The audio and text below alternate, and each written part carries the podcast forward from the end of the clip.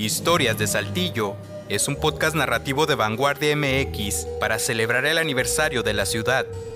En este episodio presentamos La ciudad de los panteones. ¿Sabes si paseas cerca de donde alguna vez fue un panteón? El centro histórico de Saltillo estuvo repleto de ellos, aunque hoy ya no existen. Hoy son lugares más comunes donde cientos o miles de personas se reúnen. La actual calle Benito Juárez antes se llamaba calle del Camposanto, pues por lo menos tres panteones se instalaron a lo largo de esa vía, pero no es el único lugar. Aquí te contamos la ubicación y breve historia de nueve cementerios que quizá no conocías. 1. Parroquia de Santiago. Fue el primer cementerio de la villa de Santiago de Saltillo y se ubicó donde actualmente es catedral. Cerró oficialmente en 1825, cuando una epidemia de sarampión causó numerosas muertes, derivando la segregación de los camposantos y las iglesias. 2. Cementerio Convento de San Francisco. El ayuntamiento acordó usar de manera provisional el camposanto del convento de San Francisco, el cual se mantuvo abierto hasta cerca de 1842 pues las autoridades consideraron la necesidad de otro sitio de enterramiento que estuviera más alejado de la población. Este espacio aún continúa siendo la iglesia de San Francisco y su respectiva plaza, teniendo como vecina la Plaza Ateneo. 3. Cementerio de la parroquia principal. Se ubicó al entonces oriente de Saltillo, donde hoy se cruzan las calles Abasolo y Juárez, a unos metros del convento franciscano. En esa misma esquina podemos encontrar la Escuela Centenario. 4. Cementerio de los Norteamericanos.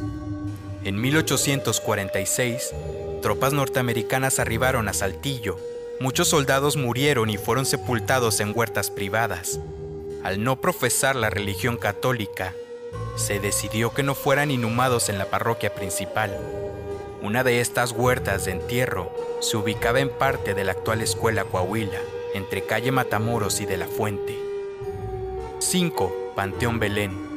Su ubicación no es exacta, pero ronda por lo que hoy es la colonia González y los arcos de Belén, por la calle Urdiñola.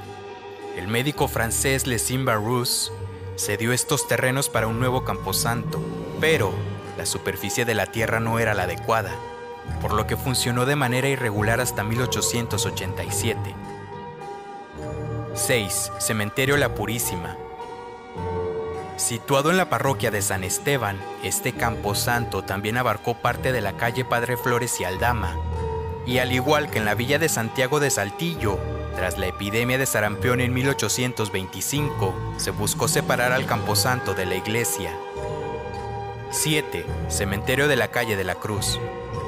Su construcción inició en 1833 buscando un cementerio lejos de la población. Se ubicó al final de la calle de la Cruz, hoy Manuel Acuña, cerca del barrio de Santa Anita.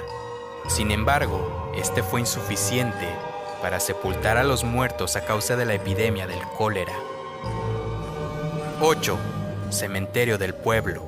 Se creó temporalmente para dar rápida solución a la demanda de entierros a causa de las epidemias, principalmente del cólera en 1833 habría estado ubicado al costado sur de la actual Alameda Zaragoza, cerca del lago República, la secundaria Federico Berrueto Ramón y la Casa Alameda.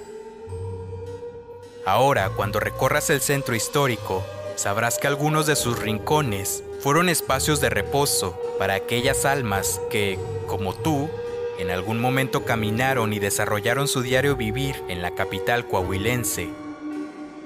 Si quieres escuchar más anécdotas como esta, escucha los demás capítulos de Historias de Saltillo.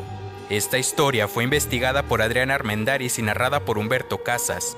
Edición de Ramiro Cárdenas, imagen del archivo municipal. Idea original, Carla Guadarrama, Adrián Armendaris y César Gaitán.